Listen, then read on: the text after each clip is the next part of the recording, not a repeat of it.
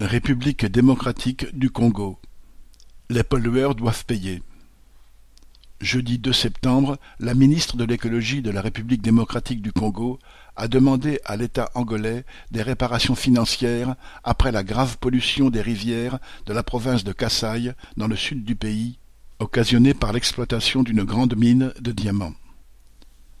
Le 27 juillet dernier, un incident technique dans la mine angolaise de Katoka a en effet entraîné une grave pollution de la rivière Chikapa qui se jette dans un affluent du fleuve Congo.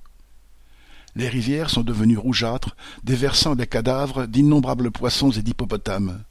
Près d'un million d'habitants de la province de Kasaï ont été touchés, parmi lesquels le gouvernement congolais a recensé douze morts et des milliers de malades souffrant de diarrhées et d'éruptions cutanées. Le 9 août, la compagnie minière de Katoka a officiellement reconnu que des résidus de déchets miniers se sont déversés dans la rivière après la rupture d'un barrage. Mais, ayant depuis réparé la fuite, elle considère que l'incident est clos. Sans surprise, l'État angolais lui emboîte le pas.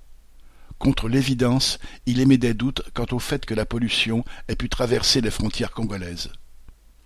Le secteur du diamant est un des plus lucratifs.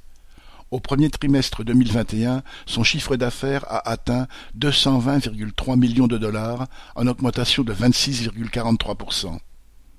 La mine de Katoka est le premier producteur de diamants de l'Angola et la cinquième plus grande mine de diamants du monde. C'est dans les fortunes de ses actionnaires et des diamantaires qu'il faut prendre l'argent pour indemniser les habitants intoxiqués et dépolluer les rivières contaminées. Julie Lemay